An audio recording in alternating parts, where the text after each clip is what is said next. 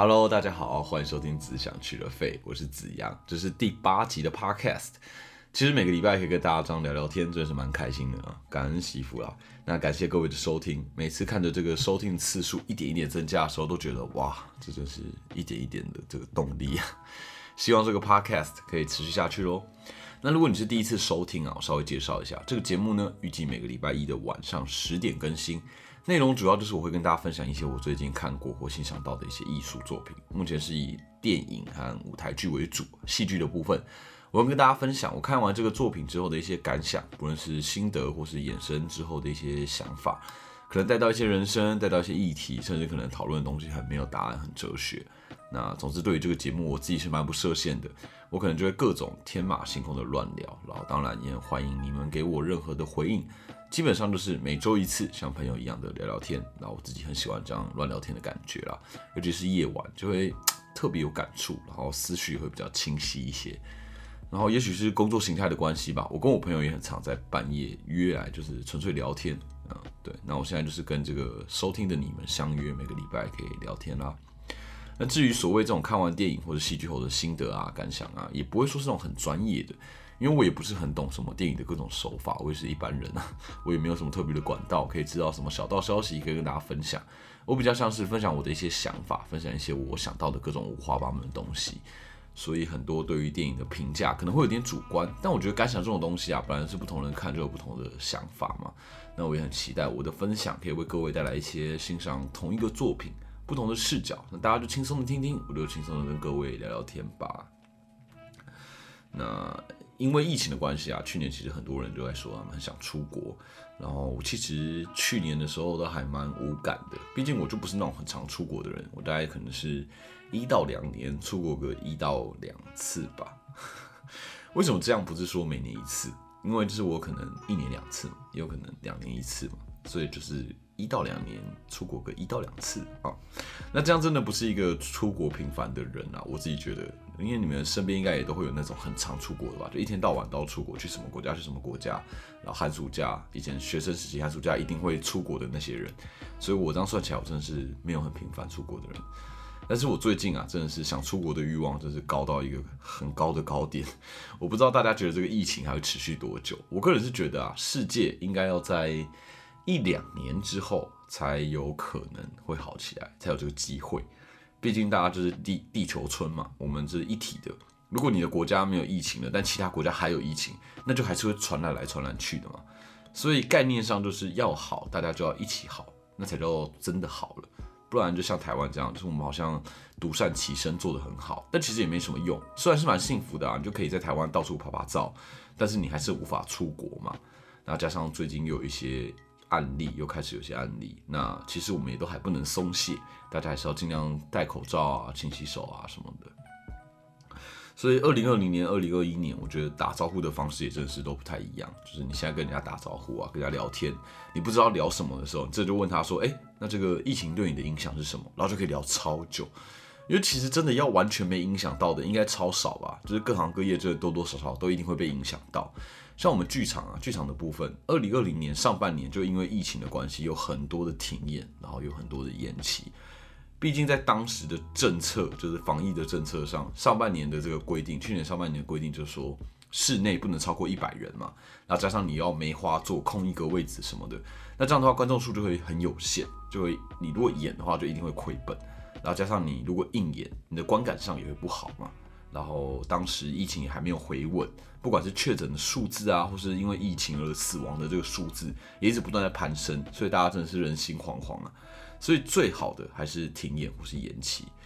那那一段时间啊，我们这个表演艺术工作者就是领政府的译文纾困方案。那这东西那还是蛮棒的啦，就是一种了胜于无的概念，一笔饿不死但也不多的钱。但好处是你什么都不用做嘛，因为 case 都被取消或延期了嘛。但其实也不算好处啦，就是如果可以，像我还是希望能够演出，毕竟演出就是一个能够被看到的机会嘛。然后你会选择艺文艺术产业的，大多都是这个比较有有有理想、有抱负的。所以与其说想赚钱，真的其他行业会比艺术产业更好赚啊。所以空给我们钱，虽然现实层面当然好像很爽啊很棒，但内心就是那种。有一点小小抱负的自己，还是很痛苦的。大家应该懂吧？就是空空的看着自己的户头数字好像增加了，然后觉得自己什么都没做，还是有点不踏实，感觉好像做坏事的感觉。对，就是那种没得表现，也会有一种失落感。但我知道啊，就大家都是共体时间嘛，其实有补助有钱拿，真的是已经很棒，谢天谢地，其实没什么好抱怨的。但无论如何，危机就是转机嘛。虽然我们不能出国，也真的是无法转机，但台湾算是把危机转得不错吧。就趁着全世界在面对这个疫情苦不堪言的时候，台湾这个成功的防疫，算是为台湾在国际上争得了一些面子和地位吧？有吗？应该有吧。嗯。那电影方面啊，因为疫情的关系，其实上映的电影会变得很少，然后也比较有限。但转机就是，我们就可以趁机来好好的看一些旧电影嘛，看一些别人推荐的电影，也比较不容易踩雷。然后把过往想看的、还没看的电影，再把这些片单看一看。然后我这礼拜想要跟大家聊，想要推荐给大家的这个电影，就是有金凯瑞、金凯瑞的代表作之一叫《楚门的世界》。那电影里面主角楚门也是一个不能出国的人哦。喝一口水。那不知道大家想到金凯瑞会想到他的哪一部电影？那我个人先私心推一部，我自己非常喜欢他的电影，但完全不是搞笑片。我觉得应该是这个金凯瑞非常少数的这个认真的电影当中最精彩的一部，是一部二零零四年的电影，叫做《王牌冤家》。嗯，翻译的片名很烂啊，就是有时候台湾的翻译真是蛮雷的。那我觉得可能就是因为这个金凯瑞他主演，所以就一定要叫王牌什么的之类的吧。就是台湾就是有这些规定，比如说我不知道是规定吗？比如说你那种赛车的会飙车的那种电影，就一定要叫玩命什么玩命系列，然后是什么神鬼系列，对。但其实《王牌冤家》是一部认真片，它甚至没有什么搞笑，所以叫做王牌真的会大家预期的这部电影的质感是完全错的，然后就觉得哎，怎么跟我想的不太一样？那这一部《王牌冤家》它的英文片名就叫做《Eternal Sunshine of the Spotless Mind》。就是纯洁的心有永恒的阳光，或者说呃纯洁的心里面的永恒的阳光，对，很美吧？嗯，我稍微查过，这是出自英国诗人 X Alexander Pop 的一首诗，对，那有机会你们可以上网查一下。我会好好的介绍这一部之后，所以应该算是我必定会讲会聊的电影。那我这边就先不细讲，大家有机会就可以好好看一看这个《王牌冤家》。那除此之外啊，金凯瑞经典的电影实在是太多太多了，像是《摩登大圣》，我小时候也是爱到不行，虽然有点可怕，但是又觉得很好看。然后 Cartoon Network 也是会播卡通版嘛，我也会狂看。或像是《王牌天神》，或像是 Yes Man，没问题先生，对我而言啊，都是我非常喜欢的作品。那后面这两部电影，现在电影台偶尔还是会播，然后我也是那种转到之后就很有可能会一路看完的电影这样子。那当然，我觉得金凯瑞的经典经典的电影不止这些啊，像蝙蝠侠里面的反派问号人，或是一些其他配角的角色，其实我觉得他依然可以表现得让人很印象深刻。虽然金凯瑞他没有获得奥斯卡的肯定，感觉奥斯卡就是很不喜欢金凯瑞，但他的表现，我觉得观众算是有目共睹的吧。那这一部一九九八年的电影《楚门的世界》The Truman Show，就是一部充满社会隐喻的经典电影。其实说起来，这部电影距今二十三年，二十三年前的电影放到现在二零二一年的现在，其实还很多，非常多，你会很有感。然后对于社会的一些讽刺和暗喻，我觉得绝对值得你就细细的品味。那英文片名叫做《Truman Show》，原因是因为这个主角叫楚门嘛，Truman。但同时的《Truman Show》也是真人秀的谐音，算是一种，我觉得真人秀大家应该很熟悉的，它就是一种行之有年的一个节目的形态嘛，节目的类型。不管是这种前几年很红的节目《双层公寓》，不知道大家有没有看过？就让很多不同职业、不同类型的人居住在一起好几天，然后看大家的生活，看大家的关系可以发生出什么样的火花。或是去年 Netflix 上有一个很红的这个实境秀叫《欲罢不能》。那就是把一群这个充满性吸引力的这个肌肉猛男啊，还有辣妹，然后放在同一个小岛上，然后规定他们不能亲嘴，不能有性行为之类的。然后当中会很多小小活动，让他们产生一些火花，但是他们又不能够做很多事情。然后在各处装满了各式各样的摄影机，然后看看他们这个生活当中的每一分小细节。这样，那我想这种真人秀的节目方式，大家应该是再熟悉不过了，或者是也会有那种荒岛求生的实境秀嘛。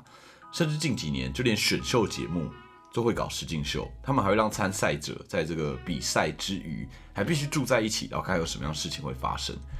嗯，像我以前很爱看这个《超级名模生死斗》，大家不知道有没有看过？Channel V 也会播，然后那时候就觉得可以看着这些人很努力奋斗，然后想要成为一线的模特，但是彼此又要在那边勾心斗角，然后因为他每一集都会淘汰一个人嘛，然后节目也会一直问他们说，不管在比赛当中或者生活当中，你对其他人的一些看法或者是感想。那这种实境秀也非常热门，毕竟《超级名模生死斗》也是播了二十几季吧，好像是。我后面就没有看了啦，但就是也是一个茶余饭后也蛮爱看的一个节目，嗯。但我想，实境秀这种节目，它很有趣的地方就在于这个在节目的规则和这个长时间的录制之下，就让参与的人更真去表达自己。毕竟我们都会觉得 做节目就会有特别的效果嘛，常常说啊做节目了做节目了就有些特别的效果，或是有时候会觉得嗯大家可能纯粹因为在镜头前面就是装模作样，就有个镜头在前面就知道要表演。或许就是因为，如果可以把时间拉长，生活时间变长，我们就可以看到这些人最真实的状态。这是身为观众会好奇的嘛？我们会好奇，不外乎就是这样子借由假的、借由设计好的节目，来看看这些人他最真实的反应。然后，这就是我们身为观众所认为的真实。那身为观众的我们，隔着荧幕在看这些人，他们面对挑战。一方面，我们可以满足我们自己的窥视感；一方面，我们知道自己很安全，可以隔着这个荧幕，对于荧幕里面的各个人，可以品头论足的，然后就会产生一种难以言喻的优越感。我觉得这也是看实际节目的时候一个很重要的一个乐趣之一吧。那回到《楚门的世界》，我可以稍微跟大家介绍一下这这部电影、这出戏它的剧情是什么。但我想，就算没有看过这部电影的，应该多多少少或多或少也会知道这部电影大概在演什么。那如果还没有看过的，找个机会，我推荐你可以把这一部看一看吧。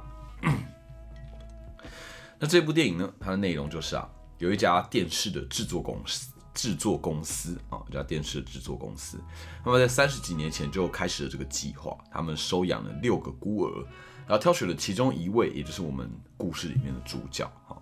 他就可以当做我们这个大型节目的主人翁，他的主角就叫楚门，而这个节目呢也叫做楚门秀，它每天二十四小时不间断的播放，全球所有的人都会透过节目观看并且参与这个主角楚门的生活。那楚门呢，从小到大都生活在这个超级无敌大的这个片场，这个摄影棚。电影里面有提到，这个摄影棚是在外太空可以看到的一个建筑体，所以代表它真是超级无敌大。那楚门这三十多年来啊，他都不知道自己的一切正在被窥视。他生活在这个被人造出来的这个海景城，从小到大每一个细节都是被节目设计好了、制作好的。那每当他想要离开海景城的时候，总会出现各种阻挠他的事件发生。加上在他童年的时候，节目其实就已经制造了一个他因为太想离开海景城，然后结果害他爸爸掉入海里面的这个事件，使得楚门从此就很害怕大海，他不敢出海。那这也帮助节目可以把楚门留在这个海景城里面，他这一辈子也就从来没有离开过这里。那在海景城里面，他就是一个保险业务，其实与一般人的生活是没有什么太大差别。但他不知道的事情是，其实在这个海景城里面，总共有五千多个摄影机，然后镜头无时无刻、随时都在对着他。那直到有一天呢，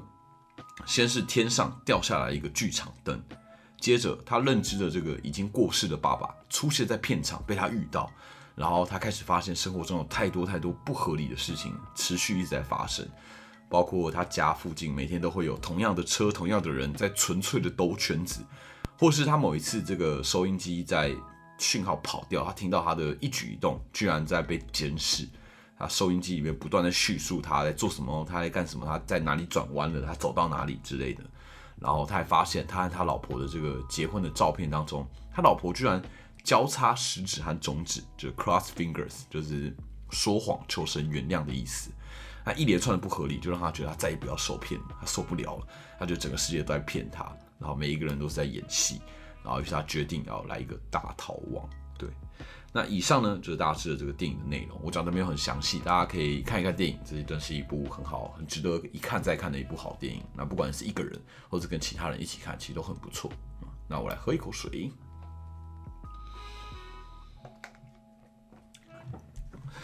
那聊这部电影呢，我觉得可以聊一聊。首先就是这个探讨什么是真实。我觉得啊，之所以创造这个全部都是假的的世界，然后大家其实真的想要看到的就是那一个绝对真诚的楚门嘛，这个楚门，因为楚门不知道这全部都是假的，所以他的所有的反应都是最真实、最最直接的，然后最没有被设计。然后大家想要看的是楚门的那些反应。我觉得探讨何谓真实的电影其实很多，像是诺兰的《Inception》全面启动，它就是我认为，呃，以什么是真实为宗旨的这个电影里面呢，最让我觉得目眩神迷，然后最喜欢，然后设计的最澎湃的一部电影。那探讨什么是真实，什么是假，然后这部片里面，这部 Inception 就是借由梦境，借由身体在做梦的过程当中，我们自己就会不断的说服自己，这些幻想都是真的，然后以及在现实生活当中，我们尝试面对梦境里面的一些困境，然后告诉自己这些都不是真的，在真真假假之间啊，让观众到最后一刻都还被玩弄于股掌之中，我们都还不知道到底是真的还是假的，到底哪个是现实，哪个是虚幻。那它就是一部《Inception》，就是一部探讨何谓真实，我觉得也相当经典的一部电影。那不论是真人秀或者直播主，我觉得有些时候人们渴望的就是真实嘛。那是因为在这个什么都可以被过度包装的这个时代里面，我觉得真实就变得很难能可贵。这也是我讲这个 Podcast 很重要的一个初衷之一啦。也许现在在听的你们，也未必认，未必会认识我，未必知道我，未必跟我在现实生活当中遇到过。但我可以很真诚、很没有目的的讲出我所有的内心的话，然后这种感觉我真觉得非常棒，就是这么真诚的讲话的感觉，然后没有什么顾忌。那身为观众，我觉得之所以直播会在这近几年红起来，也是出自于科技的孤独嘛。大家会想要吃饭的时候有人陪着你吃饭的感觉，会想要睡觉之前有人哄你睡觉的感觉，像老高跟小莫，大家就很爱。那个睡觉前听嘛，就是这种听床边故事，听一些奇闻怪谈的感觉。那人们在这个科技里面都在尝试，试着寻找、找寻温度。那就像这一部《楚门的世界》里面电影里面的那些观众，他们会开着楚门秀，然后一起洗澡、一起吃饭、一起工作，在这些楚门同时也正在做的事情，在这些陪伴之间得到某一种温暖，然后感觉到自己不是只有一个人。我们都知道这个科技就日新月异嘛，我们也会因为有所需求，所以造就了这个科技。然后科技却也同样的反向的一点一滴的改变了我们，还有我们的这个生活。像我之前啊，在公司有主持一个节目叫《青春发言人》，然后里面有一集啊，当时就是身为主持人的我，就要实验连续三天完全不用网际网络的生活。那三天我真的是印象深刻，要不是因为是节目，我真的。根本就不会做这种就这么困难的这个实验，但总之啊，我当时感受到很重要的一个事情就是，网络当然的确给我们带来很多便利，但有时候我们真是过度依赖了这些便利。什么叫做过过度依赖这些便利呢？就是当我们需要他人的陪伴的时候，最好的方式不就是找一个人陪伴吗？当我们需要跟他人交流、想要联络感情的时候，也许再多的嘘寒嘘寒问暖，都绝对比不上我们见面吃一顿饭，对吧？那有时候我们甚至与他人见面的时候，反而会畏畏缩缩的，想说啊，干聊天好尴尬，啊，这边尬聊好尴尬什么的，然后觉得啊，我们现在也不用多说什么啊，反正如果有什么需要，网络上其实就可以联络了嘛，见面也不用多讲什么，多聊什么。但其实大家有发觉吗？有些时候你们感情就是在尬聊之间产生的啊。那如果你有需求才联络，这关系不就变得很 cheap 吗？对啊。那所以我觉得现在要保持联络变得很容易，但同样的保持联络其实也变得很没有价值。那如果你只是保持联络，没有真的约出来见面，那这样算真正的交流吗？我觉得当然这个答案是每一个人可以自己界定，每个人心中都有定夺。但或许大家可以思考一下，到底对你来说要达到如何的互动才会是你认为的朋友，或是你认为真心有在交流的交流的朋友？那这一部《楚门的世界》啊，我觉得它最特别的地方也在于啊，它用了一个。类似寓言的故事，提出了很多很多的问题，不管是社会的问题、哲学的问题，或是科技之于生活的问题。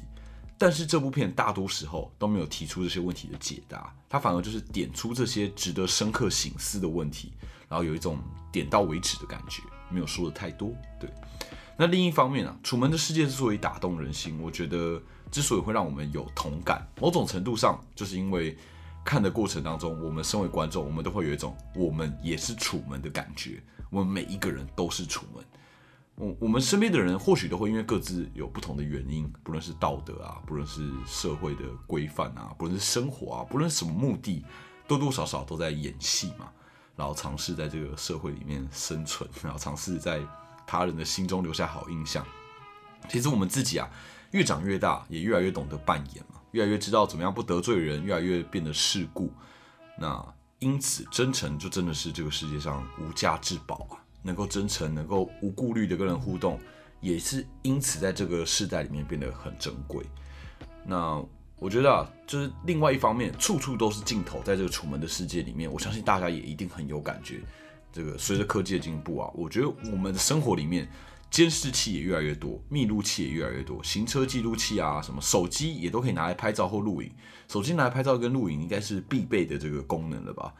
那我们也越来越需要注意自己的言行，毕竟你随时做的任何事情都有可能被拿出来公审，随时都有被拍下来的可能嘛。我觉得这种例子我也不用多提了，每一天网络上新闻台都有各种影片、各种侧录啊、各种片段啊。我觉得这种东西先不用论影片里面到底谁对谁错，有时候会觉得。光是大家都可以像是如临现场一般的讨论当事人，就会有一种不寒而栗的感觉。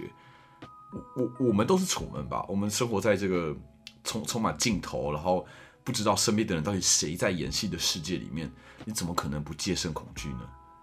对啊，那这种感觉同感之余，我们就开始不自觉的就在可怜起这个楚门。那在楚门的世界里面啊，这部电影，呃，在这个电影里面，楚门的世界，楚门秀。这部电影，这这呃，不该说电影，这个节目它收视率非常高，然后也常常会有这个夜配。那楚门身边的人也常常会对着空气莫名其妙讲起一些产品的好啊，然后就是来夸奖这个讲这个产品。在电影里面，在看的当下，你会觉得很荒谬、很可笑。但其实我们也都知道，这件事情在现实生活当中，在各个节目里面也真的是处处可见嘛。不管是你爱看这个 YouTube 或是传统的电视节目，其实我们都逃不掉那一种冷不防出来的这个夜配，或者突然出现的一些广告。像我今天啊，还在看这个志奇七七的一个影片，他在介绍就是现在有一个新的平台叫做 Library，叫 L B R Y，然后就是号称可以改善 YouTube 很多缺点的一个新平台。那大家有兴趣的话，其实可以上 YouTube 看一看这个志奇七七的这部影片，我就不赘述。但其实讨论到就是很多时候讨论到平台的好坏，或是娱乐的好坏，然后我们就觉得啊，太多广告，太多商业，太多就是这种嗯，我们觉得很嗜血的东西。但其实想一想，羊毛就出在羊身上嘛，就是电视台或制作方，他们的收入大部分都是来自于广告，而且也只有广告商愿意，而且有机会砸大钱来投资。如果身为观众，你们要花钱来看，或许有些时候就不会那么愿意了。所以这一切都是一个恶性循环嘛。有收视率才有广告找你夜配，然后有了夜配才有钱可以做更有规模、更吸引人的节目。那人类又是那种，我觉得我们都很矫揉造作了。大家都说不喜欢新三色，但大家常常最无意识点开的不就是新三色了吗？也因此，为什么节目总是要哗众取宠？为什么新闻标题就是一定要很耸动啊、很夸张？因为在这样的恶性循环里面，我想不论是媒体业，不论是娱乐业，一直以来也都很难克服这样的状况。其实从传统电视到现在的新媒体，其实都是一样的困境嘛。所以，我们与其去批评说哦广告很烦人啊，什么 YouTube 的演算法很可怕啊等等这些问题，或许可以想一想，其实这些问题根本就不是新的问题啊。在我们一直以来的这个娱乐当中，我们到底要怎么样才可以改善这样的状况？否则只是不同的平台，然后发生一样的状况，不是吗？那在楚门的世界里面呢，其实有两个就是一直很关心楚门秀的这个警卫。然后在最后，楚门离开摄影棚的时候，楚门秀结束的时候，他们也只是淡淡的说出：“嗯，好吧，那我们就来转转看还有什么好看的吧。”那我我觉得这件这件事情就完全体现出了观众是多嗜血，人性就是如此嘛。在这样充满激烈竞争的这个新媒体时代，其实你要保留下优质的内容、好的节目是非常困难的，因为观众随时都会有更精彩、更刺激的东西、更刺激的内容可以看。所以我们要如何保留下优质的内容、好的节目？我觉得是非常值得大家思考的。我觉得这是身为观众很重大的一个责任。与其说是这种创作者，就是制造这个这些内容、这些媒体的人，不如来想一想，身为观众，我们其实也背负很大很大的责任，对吧？喝一口水。那我们聊的媒体，那我们再聊回来这部电影啊。电影里面其实制作人这个角色，我觉得也非常有趣。因为这个饰演制作人这个角色的 Ed Harris，他也是因为这部片拿下了这个奥斯卡的最佳男配角。这角色有一点像是上帝的角色，但其实又有点像是父亲的感觉。他看起来其实蛮爱楚门的，还会在楚门睡觉的时候用手去轻轻的摸荧幕上的楚门。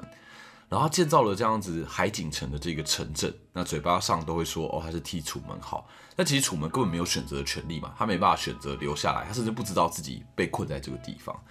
那我想我们在成长过程当中，多多少少应该都会遇到这样的长辈吧？就有些时候，甚至就是你的父母，他们会打着就是为你好的这个旗子，把你的选择权抢走。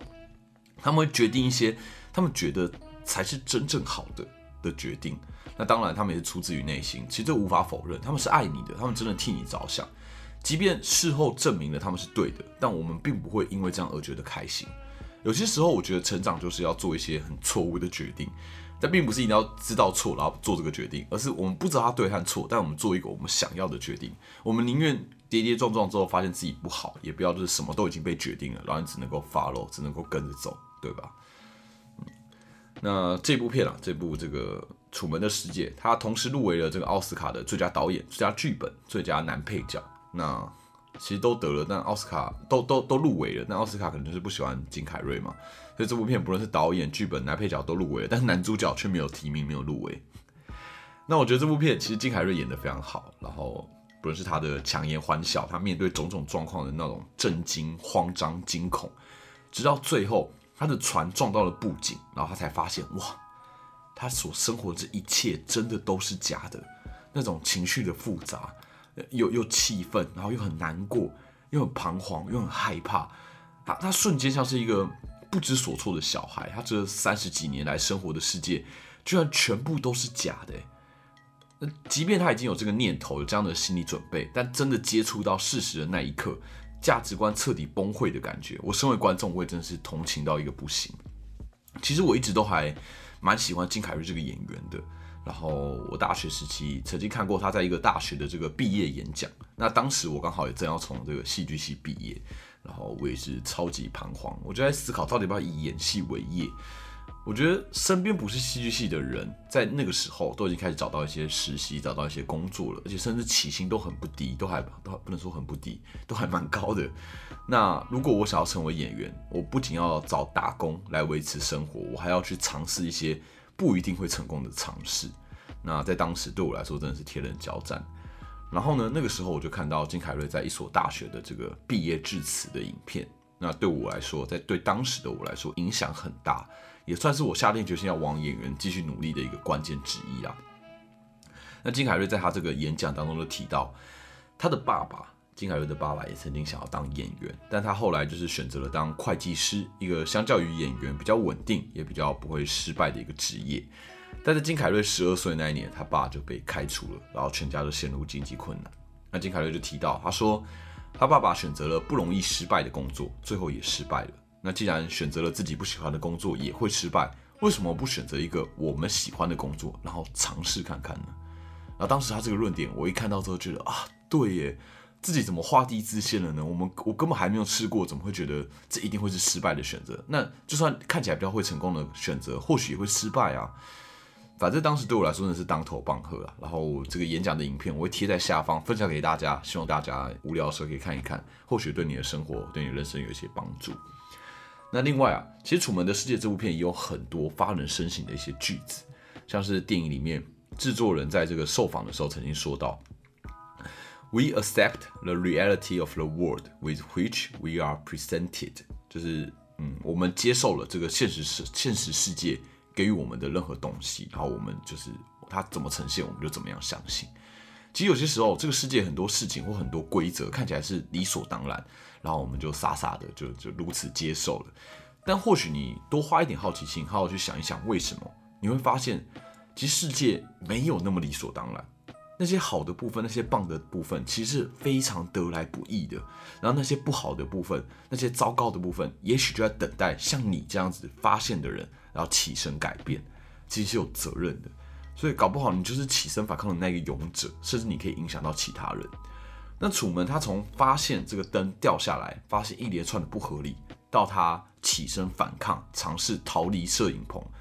过程里面充满了阻碍，充满了困难。其实，身为观众的我们，我觉得最同情的部分是，我自己在看的当下，我真的会觉得楚门好可怜。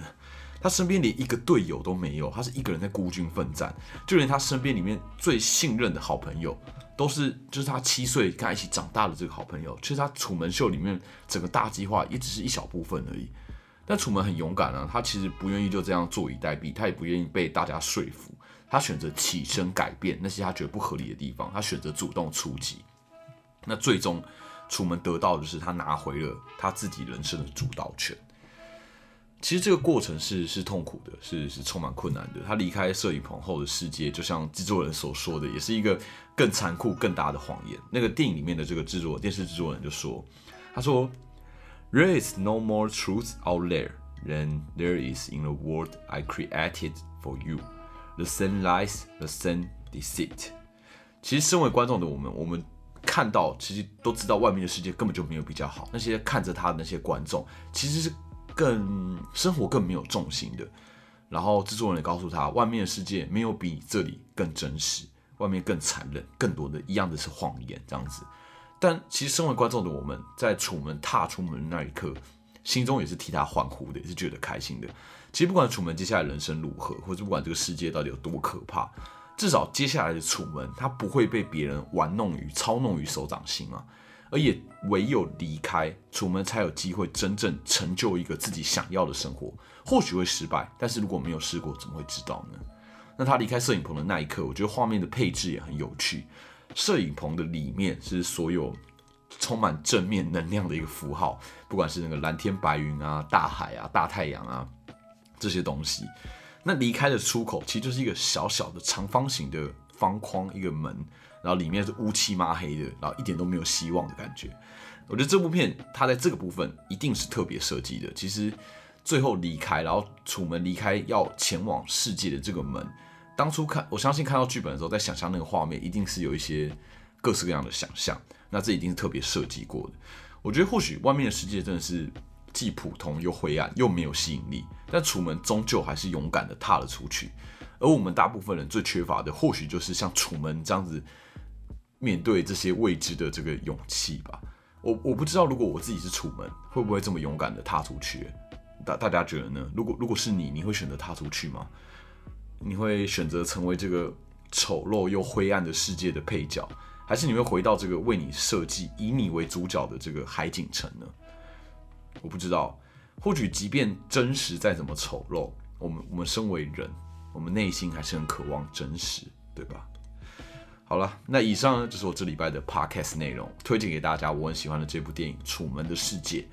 那如果你喜欢我的节目，也别忘了每个礼拜一晚上十点我都会更新。那有什么想法，也都非常欢迎留言或回应给我。最后呢，In case I don't see ya, afternoon, good afternoon，讲的好烂哦。In case I don't see ya, good afternoon, good evening and good night。哇，这么经典的句子可以讲出来，真是很爽。我是子阳，那我们下周见喽，拜拜。